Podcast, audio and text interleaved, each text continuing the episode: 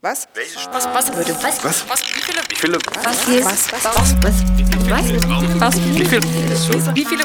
Warum blinkt Goethe in Weimar? Wie viel? Hat er seinen Leuten im Vergleich zu heute bezahlt? Wird man in 100 Jahren noch lesen?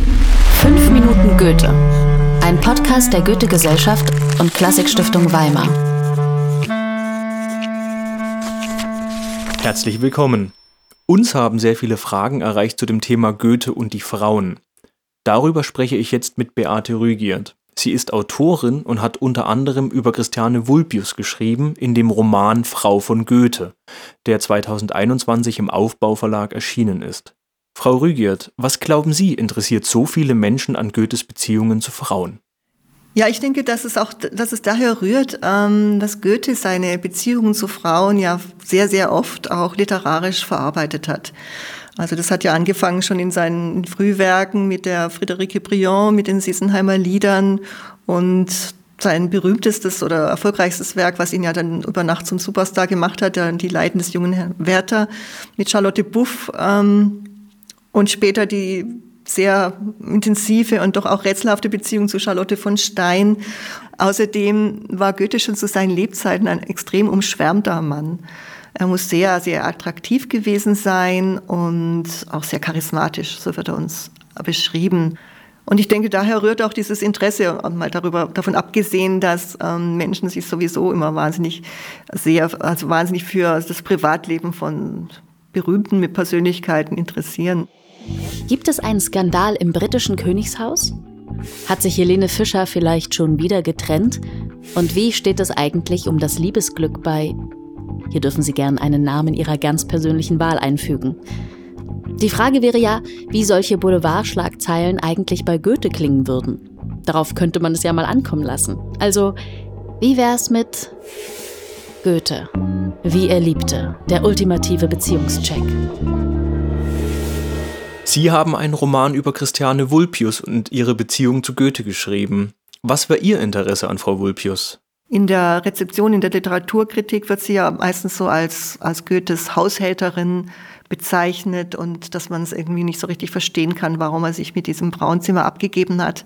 Und das hat mich immer neugierig gemacht, weil ich einfach nicht geglaubt habe, dass so ein interessanter Mensch wie Goethe jahrelang mit irgendeiner Frau, die überhaupt vollkommen uninteressant sein könnte, zusammengelebt hat. Und da habe ich schon früh versucht zu recherchieren, habe die Briefe gefunden. Und als ich dann eben vom Aufbauverlag gefragt wurde, ob ich Lust hätte, über Christiane Vulpius einen Roman zu schreiben, dann haben sie mir wirklich offene Türen eingerannt. Da war ich sehr, sehr angetan von dem Thema. Was hat Sie bei Ihren Recherchen überrascht an Christiane Vulpius? Ich fand, ähm, Christiane Vulpius ist einfach ein, eine unglaublich natürliche und ähm, offene, ehrliche Frau gewesen, so richtig gerade raus, ein, ein, Mädchen aus dem Volk, wobei sie ja auch wirklich aus dem Bürgertum stammte ursprünglich und nicht aus der Arbeiterschicht, wie so oft gesagt wird. Ähm, und ich fand, dass es eigentlich noch interessanter ist zu fragen, ähm, was hat Goethe mit ihr verbunden und wenn Goethe sie so sehr geliebt hat, ähm, was für ein Licht wirft es dann eigentlich auf ihn? Und diese Beziehung hat mich eigentlich sehr interessiert. Okay.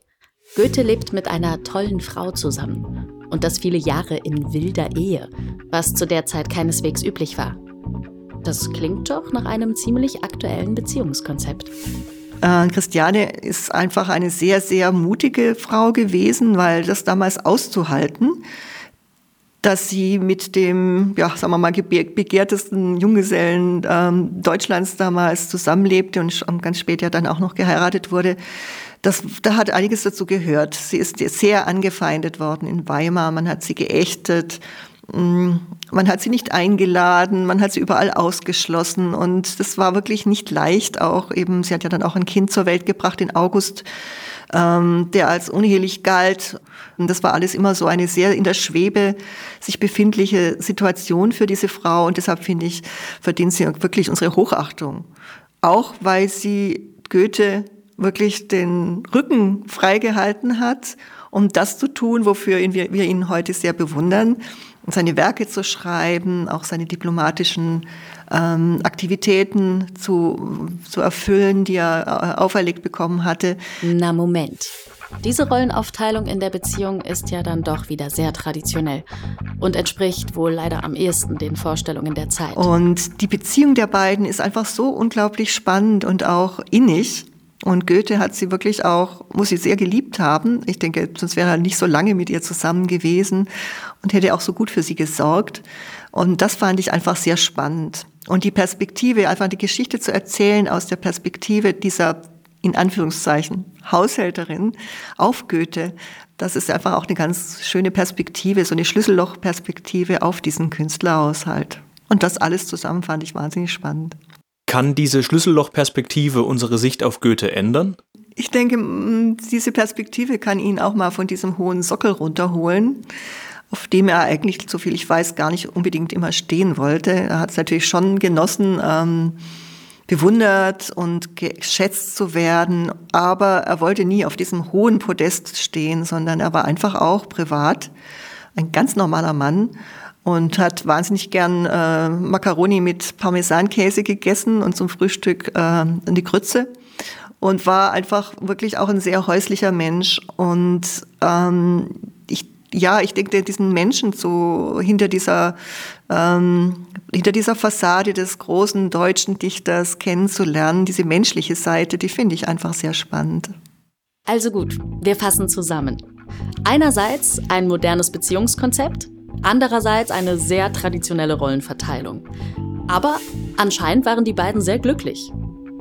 Ich meine, das sollte doch eine Bewertung mit 5 von 5 Sternen in unserem ultimativen Beziehungscheck ergeben, oder?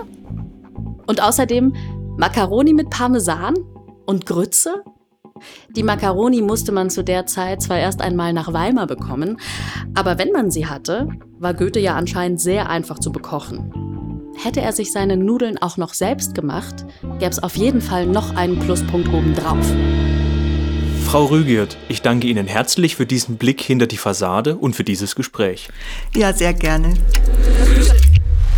Fünf Minuten Goethe.